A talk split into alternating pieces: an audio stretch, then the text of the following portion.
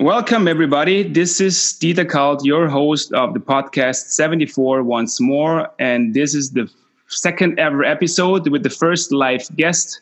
I'm going to introduce you to a guy that I know for many years that uh, shared the same kind of story than I had, just comes from a totally different background with different stories and different experience. I'm talking about Radek Hamr, um, a former Czech uh, ice hockey professional who grew up playing in the Czech Republic and played overseas as a young guy, even with the Ottawa Senators uh, in 93, 94. Then came back to Europe, played for Sparta Praha, and went on to Sweden to uh, take over Sweden uh, together with me, playing together with me in Färjestad, where our uh, um, story together started. And then uh, after a couple of years, uh, our paths separated again, and he finished his career playing in Switzerland, became a coach in a great one of the greatest organizations in Europe, then a player's agent, and is running his own hockey camps. A guy with lots of experience, but I leave that better intro to himself. Radek, thank you for being the guest on my show, and welcome.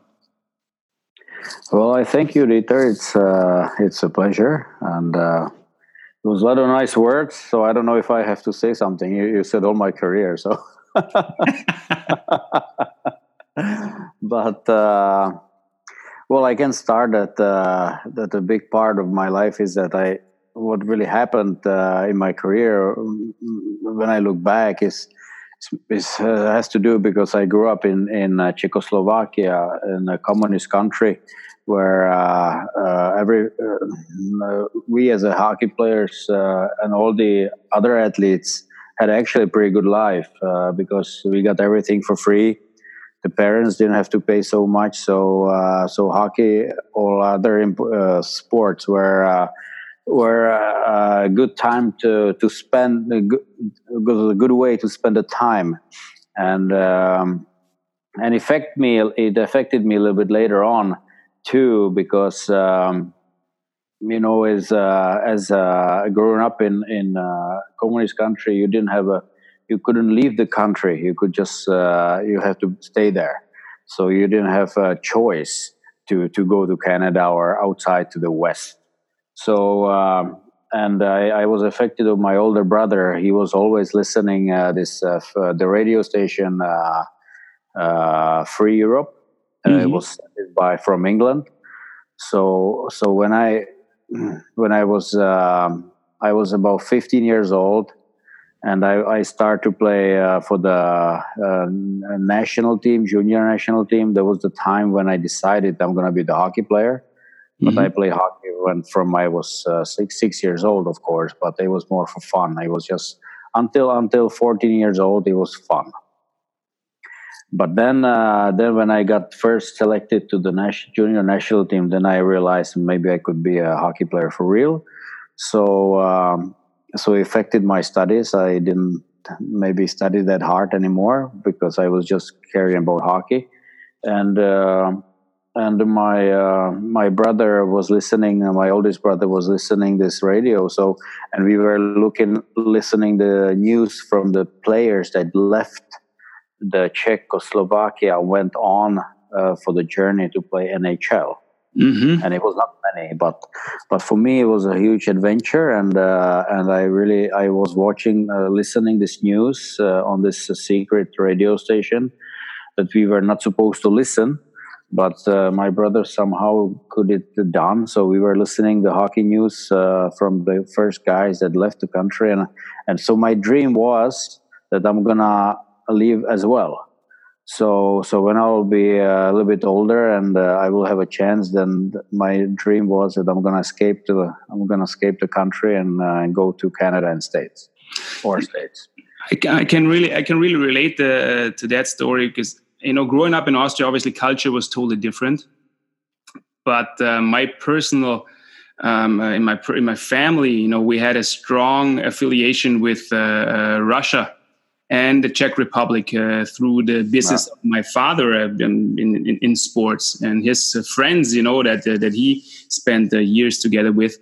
So I had a chance when I grew up to kind of smell and how, really experience how it was behind the, the, Iron Curtain back then, when it was still the Iron Curtain.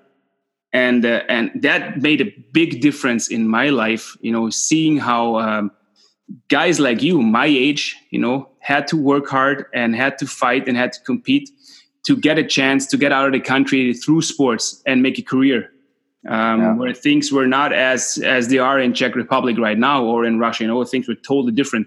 And and yeah. there I was, that spoiled Austrian kid who had everything, served on the silver platter. You know, we still had to work hard, but looking at you guys, you know, it made me realize what working hard really really means and fighting uh, for one goal. So when you talk about getting picked for the Czech national team, uh, you, you know, one has to understand that that was a big deal you know, there's a lot of kids who played hockey who wanted to be picked for that national team, and, and you were one of those guys. So that was extraordinary for sure.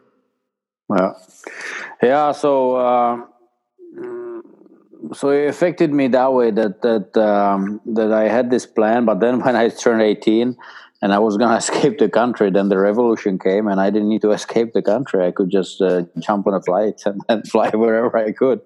So it was a little bit different. So the the revolution just uh, destroyed my plans but uh, well, thank God so, those times are over. but but what happened was that that uh, when I got a chance to, I got drafted by NHL team and by Ottawa when I was 18, and and um, and I could uh, come over and sign the contract. So so I did it right away, and uh, so I went over really early, and I was not ready. I was not big. Uh, I was not the biggest guy there. When you're 18 years old, you're not uh, ready to uh, to go to NHL. You, yeah, maybe one of the thousand guys you can be, but but when you're a normal guy, you, you should not be ready when you're 18 years old to go over and play NHL. But I tried it anyway, and uh, and it was maybe a little bit too early, but uh, but I, I I give it a shot, and I I was there three years, and um, I was mostly playing in farm team. Uh, it was a different hockey at that time, and I was using my skills in my skating, but I didn't have the size. So uh, yeah, it was maybe not really my time there. But I but I feel good anyway because I give it a I give it a chance, and uh, I, I, got some experience anyway, and uh, I learned language, and I got a lot of friends, uh, and uh, I discovered the, the hockey over there, and that was good. That a lot of experience that I'm using right now. So when so, when you when you talk about when you talk about that time coming from the Czech Republic and suddenly being able to just step on the plane and, and go overseas to that yeah. glorified uh, Western country, the land of your dreams, and trying to make yeah. it there. What, in your opinion, what was the hardest part about it? You know, you talk about, you know, you were not back in that in those days, especially defensemen had to be huge. You know, you had to be strong. It was like a wrestling match out there. And I remember I had the same trouble being a small forward. I had to be yeah. quick, just like you were. But um, that was just the sports part. But what was the real challenge, or was there was that the only challenge that you faced? Well, I was, uh, as I said back, like I it helped me because I, I made the decision myself and, and I had this adventure uh, heart in me. I, I, I was this, I decided that I'm to go and I knew it's not to be easy. So, so it was, I was kind of ready, even it was not easy. Uh, the challenge was the language. I, I didn't have the perfect English. So, uh, first uh, half year was the language was a huge uh, disadvantage. And then, uh, and then of course that, that, that I, I came from the communist country, come over to United States. That's uh, I was not popular by uh, by uh, all the teams we play against. By and uh, I, my teammates, I, I, get I loved and they I, I, got protected by by all the other teams. Who I, I heard it every shift. I heard it every shift where I came from. So uh, so at the end, I was I was laughing, but uh, but it was a little bit special. It was a special feeling, and uh, but uh, yeah, the language was the biggest disadvantage uh, when I look back, and and uh, then at the end of the season, it was missing my family. I was still young, so uh, missing my brothers and and my father was the was the biggest thing. But um, but I, I, guess it made me stronger somehow. I, I uh, second year when I came, I, I wasn't that, that much homesick anymore, and third year I knew that I could be there 12 months a year in in a row, and I was okay. Like so, uh, so everything needs time, and when you get stronger and, and older, and uh, and um, so I I'm, I do not regret anything. So so I I really I felt like I give it a shot.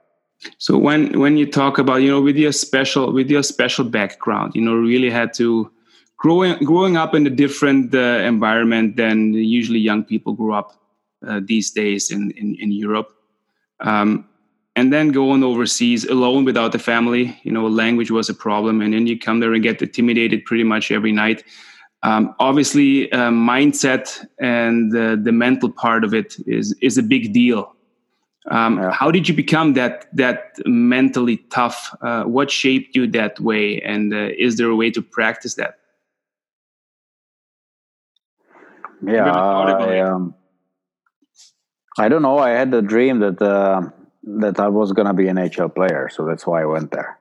And uh, but I realized pretty quickly that that uh, it's not gonna be that easy, and uh, it's gonna take some time. And and I understood uh, from the hockey that um, that I, I, maybe need some time to get used to it.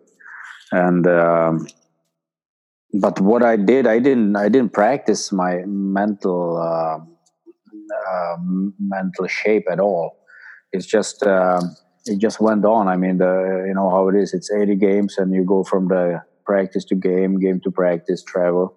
So everything went pretty quickly, and um, and um, yeah, I, I didn't uh, I didn't think about uh, that it, it, was like hard. I was more uh, thinking about the next game, like yeah. Uh, and try to enjoy it anyway. Did so, you on your, on your journey? Was there any? when I talk about coaches, because you came, became a coach uh, afterwards yourself, and we're going to talk about that in a little bit.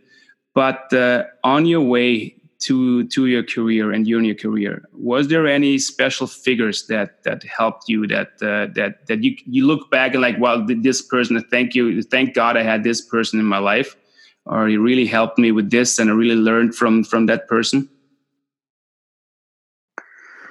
um well, if I look back those first three years when I went over, I mean, what really helped me was uh, living with the family the second year. That helped me a lot. Uh, they, they they were like my my parents over there, so they took care of me, and uh, and uh, it was great. That, that's why I I liked um, uh, when the young people go over. I, I like the the system they have in states when you go to junior team that you go and live with the family I understand why because uh, you need that. And um, otherwise, uh, I met few coaches and uh, I met uh, different kinds of players. They all uh, gave me a little bit different uh, perspective, and I learned a little bit from from many guys. good things and bad things, and so I, you know, when the I met so many players there because the teams uh, change pretty quickly. So, I mean, the, the, the movement of the players in in overseas is much uh, more uh, frequent than in than in Europe. So, uh, at the end uh, of the year, you maybe become you meet 40, 50, maybe 60 players sometimes. And uh, three years, it's a lot of guys that, that you, you, you, you get to know.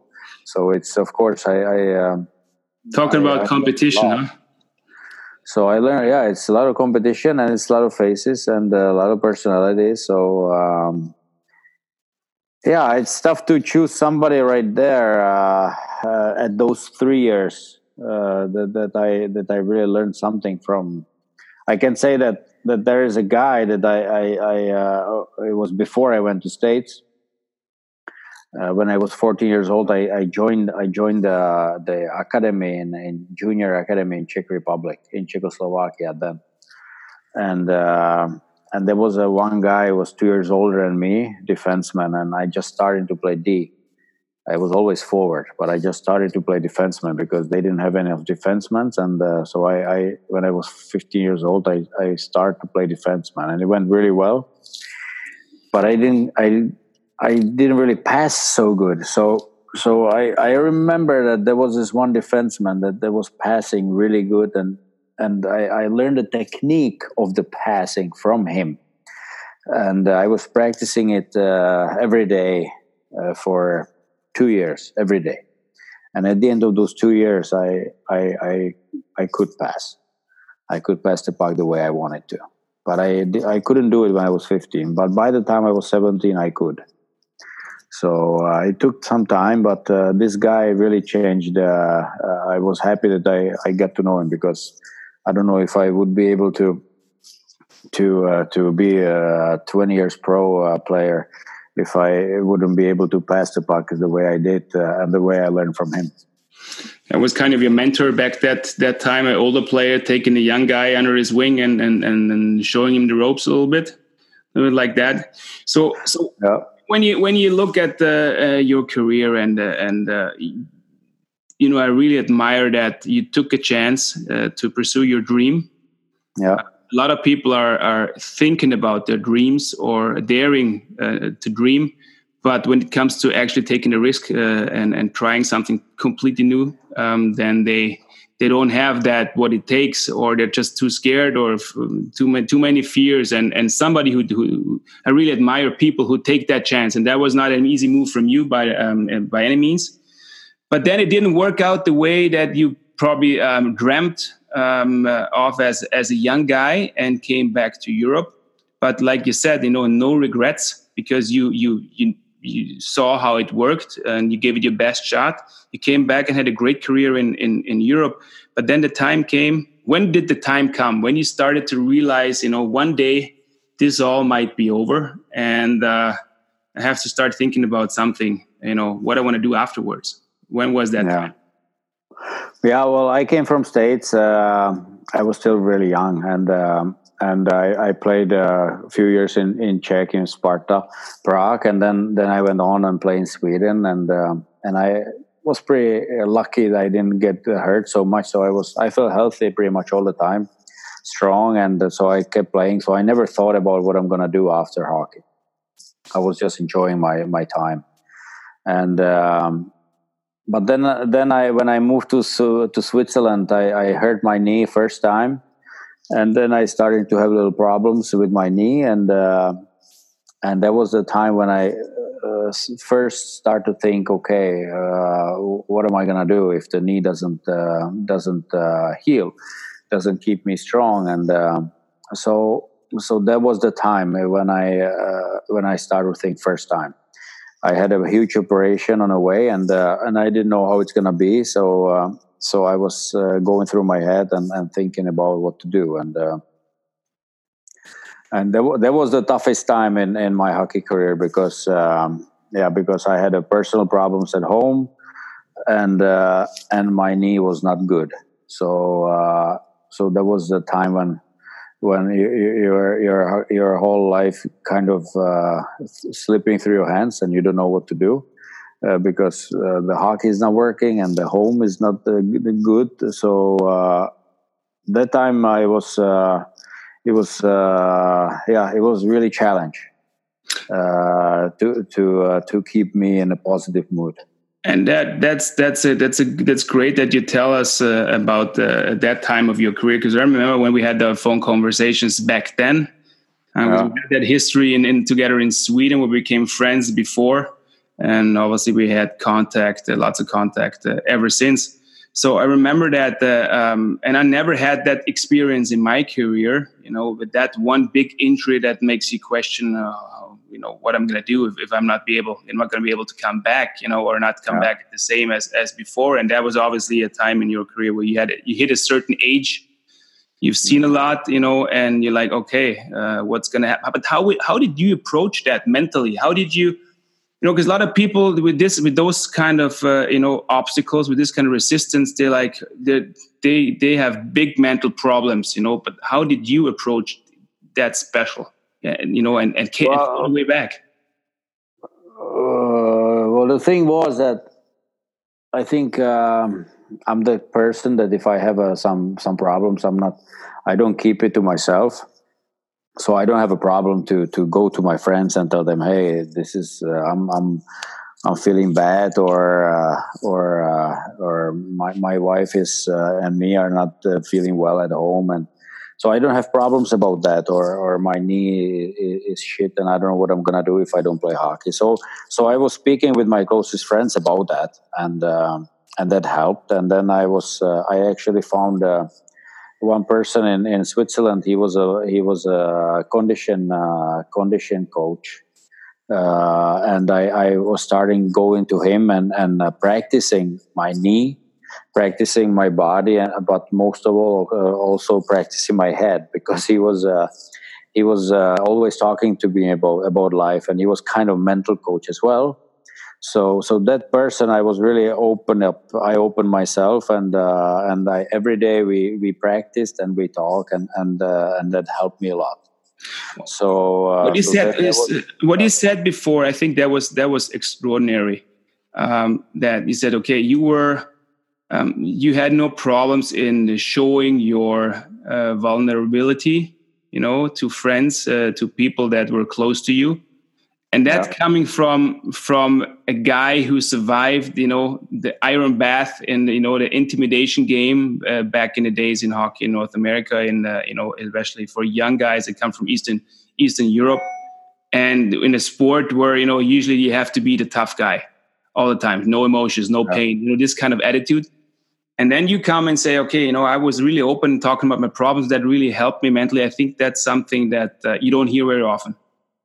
Yeah well, it's not like I told everybody, but I told only those guys that I felt comfortable with. It was maybe three, four guys uh, uh, that that I play with at that time that I see daily uh, daily basis, every day dressing room.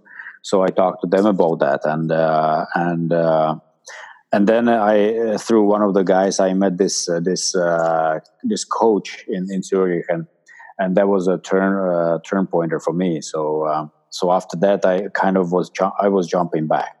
Okay. And um, and and uh, and that was at the same time when I uh, starting to realize, okay, yeah, maybe I'm not gonna be playing five, six more years as I wish as I wanted to because I I enjoyed my hockey in Switzerland. It was the best times. So I was playing really well, and I, I was playing in a good team, and I was just feeling like I owned the ice. It was great. Mm-hmm. But uh, but so I didn't really want. I didn't feel like quitting. But uh, but at the end I had to because the body was the knee didn't was not healing and it was not strong. So so uh, so that's why I, I felt like okay well if I'm gonna if I'm gonna quit I what I'm gonna do and that's why I, I start taking the courses the coaching courses because I was like I love the sport so much and I wanted to uh, stay in it and I didn't see myself going to some office and uh, and uh, sit there from eight to five and doing something that I don't know nothing about. So um, so the only thing I knew really was hockey. So for me, it was pretty easy. Like I, I was I was gonna start uh, taking the courses to uh, coach yeah. because I kind of knew that I couldn't just be a coach because it, I was not that uh, naive that I thought that uh, if I if I'm player, I can be coach right away, which uh, I still think it's it's impossible. So you need some time between, and uh, and that's why I, I, wanted to take the courses early enough, so I'll, I'll be uh, I'll be a little bit uh, on the way. So um, so you're so one of those guys who are mentally prepared that you know um, actually that life on the other side might actually feel different than uh, being a, being being a player. So how do you see how if you look back how you see that? Now, do you still feel like a player, or do you have that distance that's necessary and to reflect and and and uh, get a better view? Well, my well, my my my first year of coaching uh, woke me up uh, even more. Like I knew before I started coaching that uh, that it's gonna be different, but it was it was much more than different. It was totally different. So so that's why I was still a, I was still a player. It took me maybe two years uh, you know, as a player, you know, you got everything fixed. You got all the times uh, for the practices. You got all the meals. Everything is done because somebody else is doing it for you. But as a coach, you're the one who's doing it. So, so that's a, that's a huge difference. So uh, every time when, when the player came, ask me, "Hey, coach, when is the practice?" Like I don't know. That was not good. so it took me some time before I realized that I have to be more prepared and uh, and I have to be uh, yeah I have to uh, make a different approach as a coach and so uh, no but I loved it I loved it just that I realized that it takes some more time than, than you think so yeah. Uh, and you, and you wanted to I wanted to do do it a good way. I, I could I wanted to be good and and helpful and, and uh, useful for the guy for the guys, and uh, so that's why I, I, was I was gonna take it slow and, and really get ready. Was there anything so, special? Like uh, what was? Uh, let's put it like this: What was the most rewarding um, uh, thing about coaching for you uh, personally, and what was the most frustrating thing?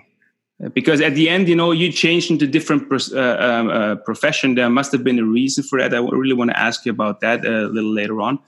But what was the most rewarding and the most frustrating part of coaching? Well the rewarding is for sure uh, for me is when when when you see the progress yeah. When you see that uh, that the, the players are getting better and, and they are having fun. So uh, that that's the great feeling. I mean uh, when when when you, you try to teach them something and, and then they it's working then it's awesome. So you get a great feeling. And um, and the, the opposite is is the is the other side is the pain in the ass. If if you're trying to teach uh, something and, and the, and the players don't get it then then uh, then then you're like okay what am i gonna do now? So uh, so of course it's a little bit uh, frustrating if if uh, if uh, it's not working the the, the way. Uh, uh, then you're thinking, okay, I need to change method or whatever. And and in this case, uh, I think I see the difference between the coaches and, and coaches because uh, some coaches say, okay, well, the players are just horseshit; they they don't get it, and and the other coaches can say, yeah, but maybe it's my fault. I have to I have to teach them some other way. that's my job. So, um, so some, some, I think the truth is somewhere in the middle because uh, you realize that some things uh, the players uh, are limited as well. Uh, so, so not everybody can be Wayne Gretzky, that's for sure. But, uh, but certain ways you can teach, that's for sure. And, uh, and, and you need to have a different approach to, to everybody. So, because everybody is different when you when you look at uh, coaching, uh, how you grew up when you were young, your Czech coaches, and then coming to North America with the North American coaches, and then you went to a different culture again, Sweden, and the coaching style or uh, the, the, style of uh, per personal relationships in, in, in Sweden.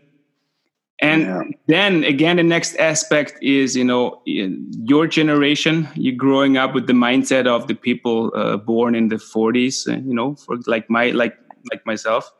And then having to work with kids that are, you know, 18, 19, 20 years old, you know, um, tell me a little bit about that. What, what has changed in your mind and what are the biggest uh, obstacles in, in, in, coaching nowadays? Yeah, but I, I, I grew up in a, um,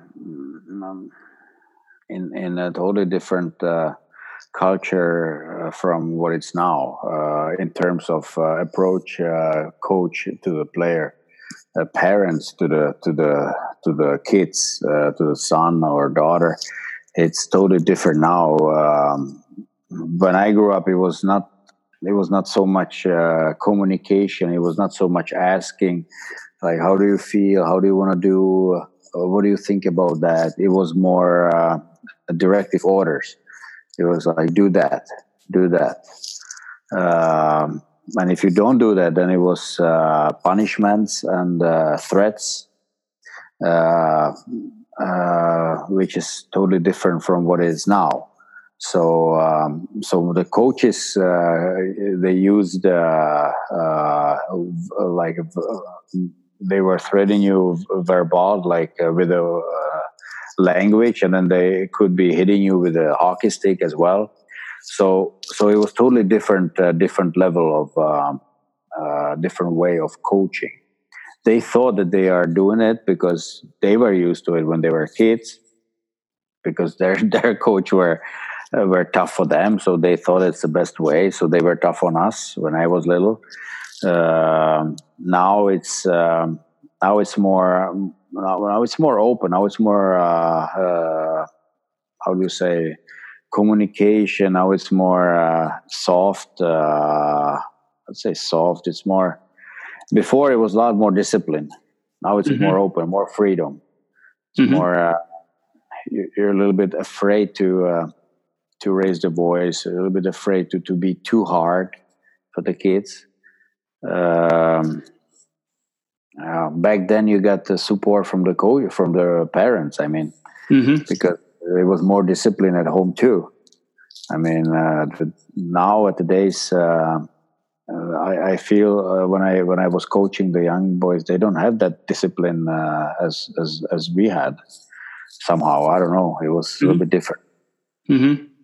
So obviously, that's that's that, it's the same issue here in uh, in, in Austria than probably is in Sweden, where where kids grow up and you know it, it's a common culture that, to bitch about everything uh, but really forgetting how how good everybody has it or most the people. Uh, of course, there's a lot of things that don't work and there's people suffering, but um, overall, um, it, everybody has a pretty good life, especially kids growing up.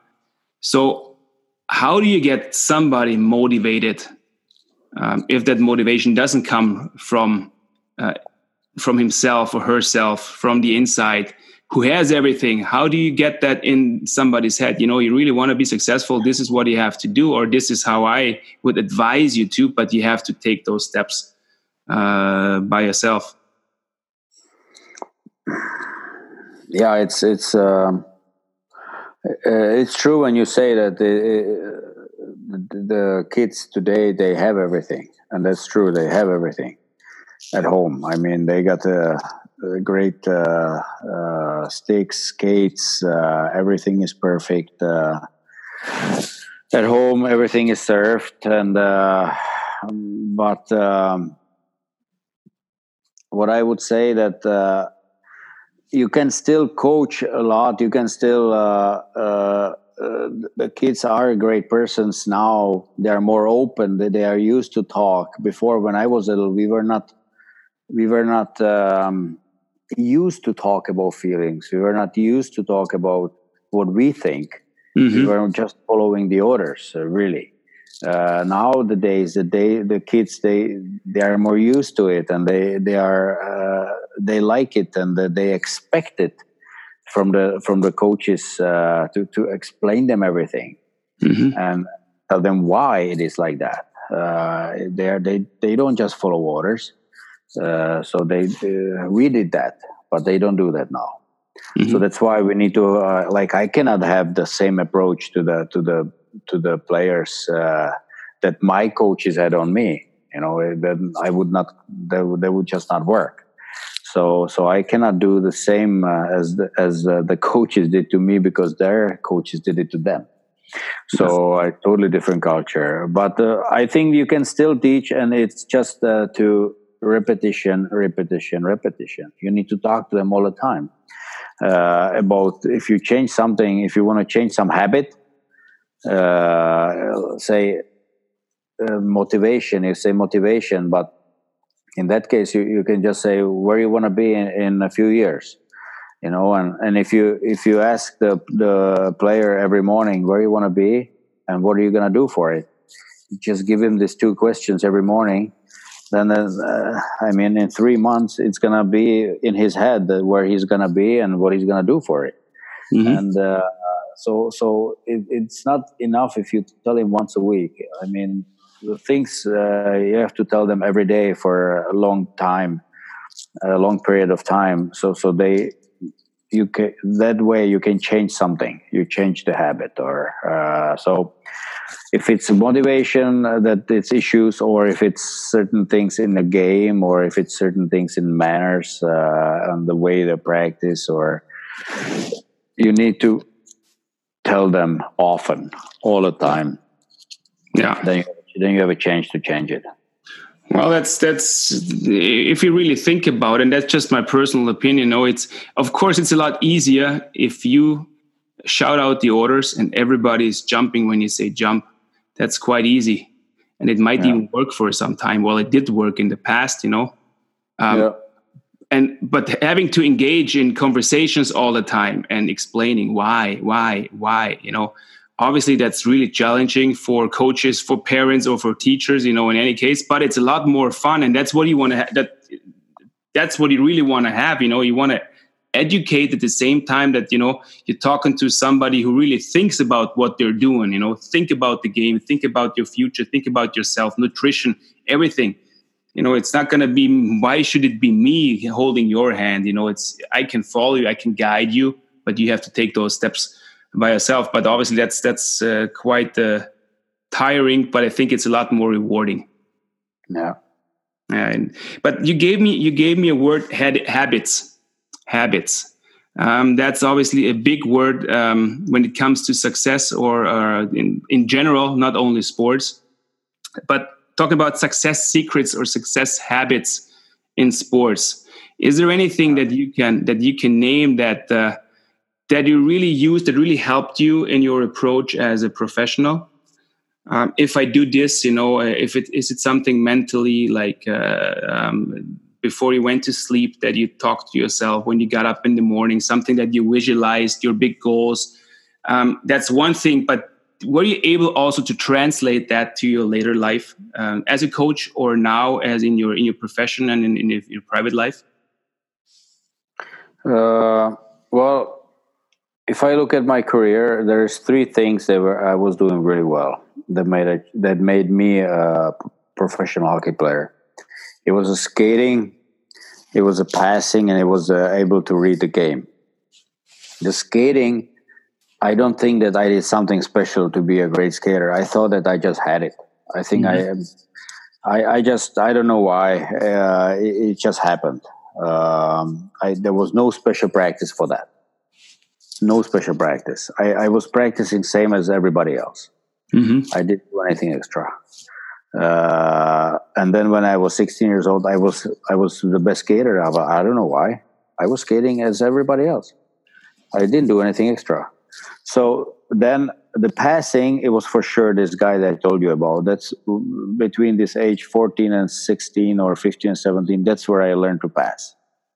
So mm-hmm. there was, uh, I already told you about that. And then the game, uh, read the game. I think I got a little bit lucky that uh, that I changed from the forward to the D mm-hmm. when I was uh, because that made me. Uh, after that, I could read the game.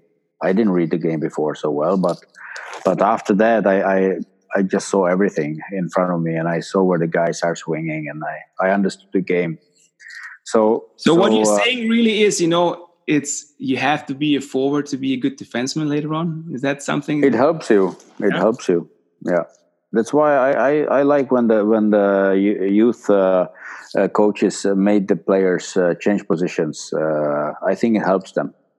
Mm-hmm. Uh, uh, it helped me, and uh, I see many guys in, in my career I was coaching or playing with that they uh, that they went through the similar situation. Mm-hmm. They were either they were no all of them actually were the D's that they were forwards until they were 15, 16 and they changed to D's.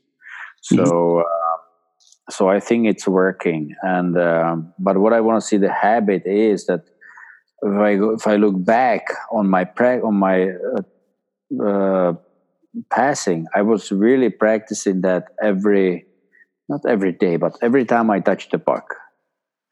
So every time I touched the puck, I was press, pra- practicing those uh, passes. Uh, it was a special technique that I was doing every day. And uh, yeah, not a week, not month.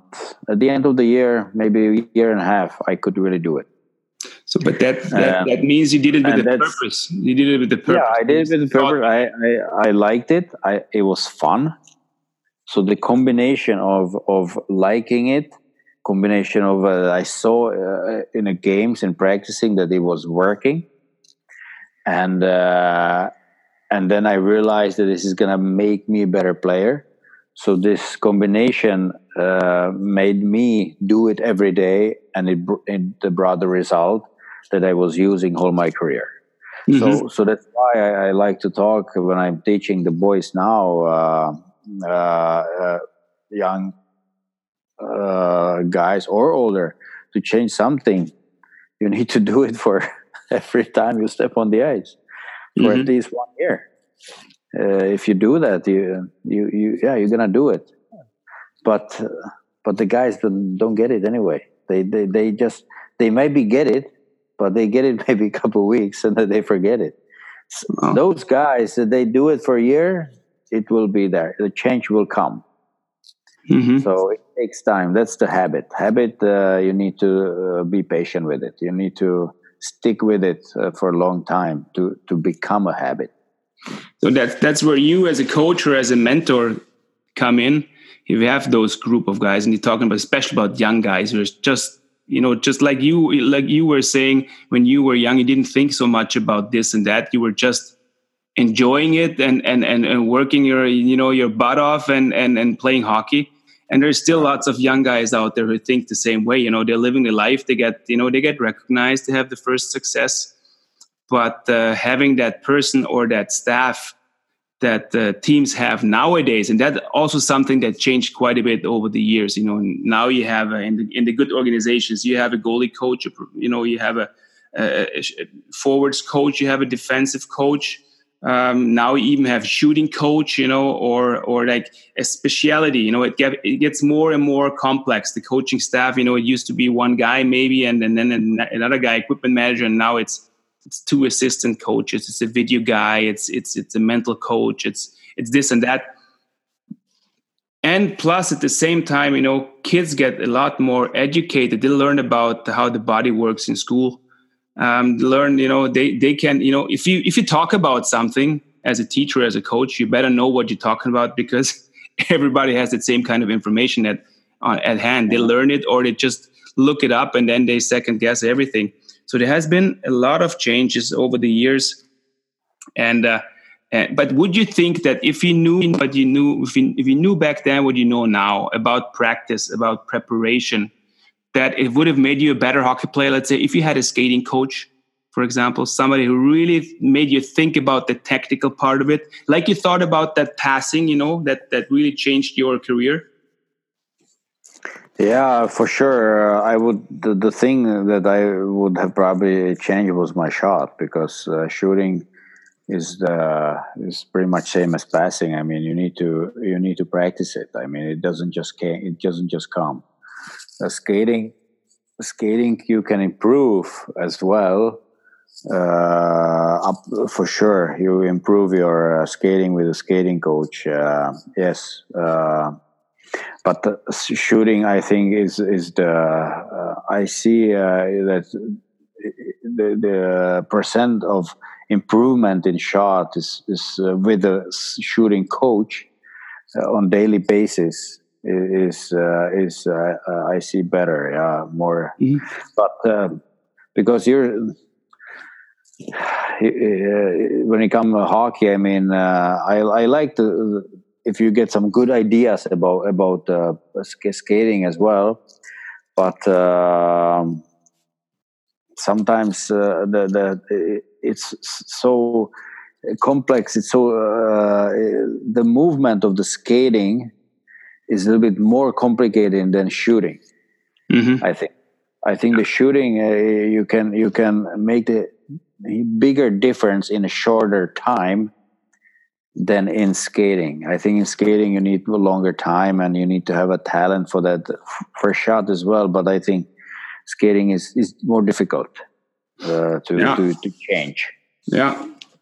Uh, that's that's a really that's something that that that's a topic for a, a, a total uh, a special uh, podcast title maybe in a couple months when we talk again. So but sorry, but but if I go back to the question, if I could change something, yes, I could. I could shoot more. I could practice. I could put more energy in the shooting, which I never did really when I was younger. Just a little bit.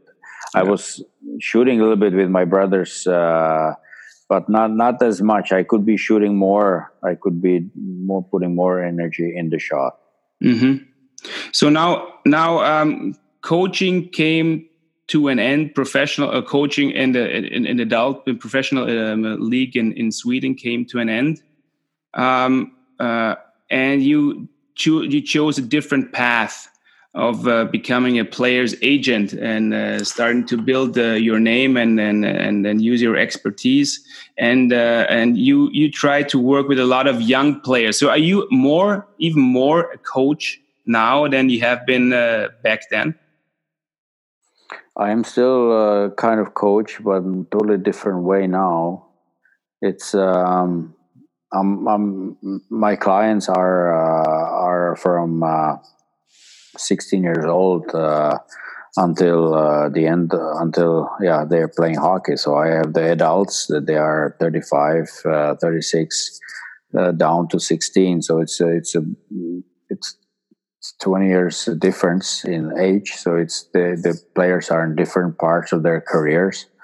And so i'm in many ways, I'm more uh, advisor, uh, telling them what they should put uh, energy for uh, and which steps uh, they should. Uh, I would recommend.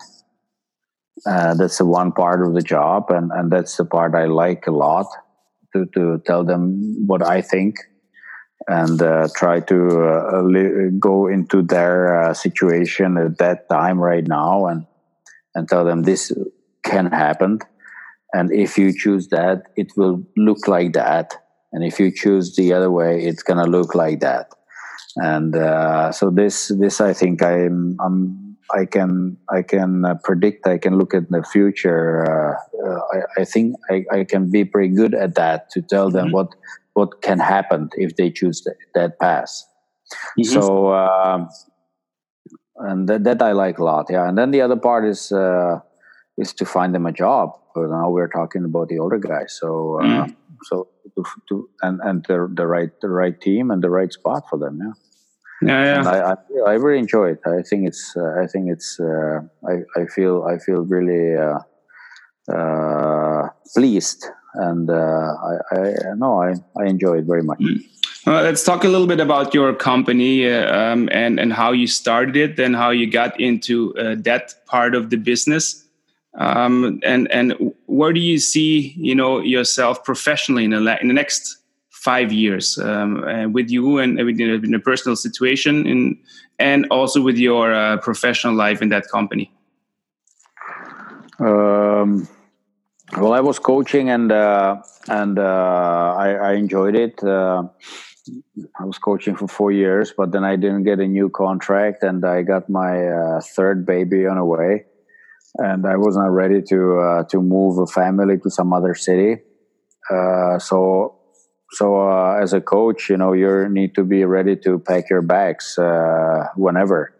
And uh, so I, I was not feeling to moving anymore. So uh, so I was just thinking what to do next. And and then one of the ideas was to to to become an agent because.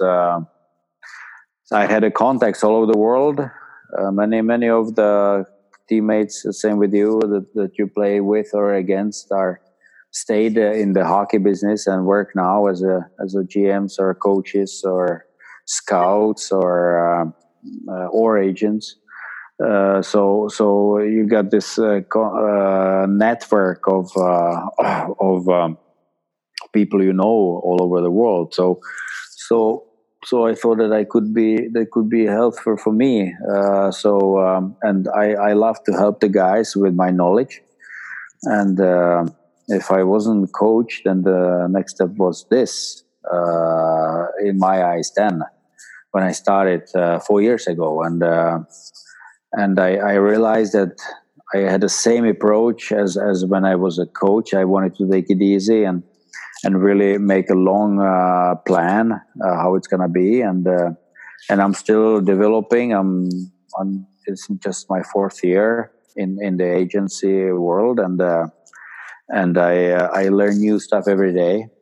And I'm developing every day together with my we are uh, we are i have a one colleague here in sweden that we work uh, together. And then we have a partner in states and we three together we we talk to each other all the time almost uh, a few times a day and discuss different players discuss uh, the future steps. Mm-hmm. and uh, and that's what i like the most yeah because one thing that you miss when you stop playing and that's the dressing room. You miss the, the feeling of being in a group going for the same goals and uh, that's that's the thing that you uh, that's the best part of the team sport. And and that's what you miss when you stop. All of a sudden you don't go to dressing room. You don't have when is the next practice? You don't have any practice. You don't have any games. Mm. so you're kind of lost. You feel kind of empty.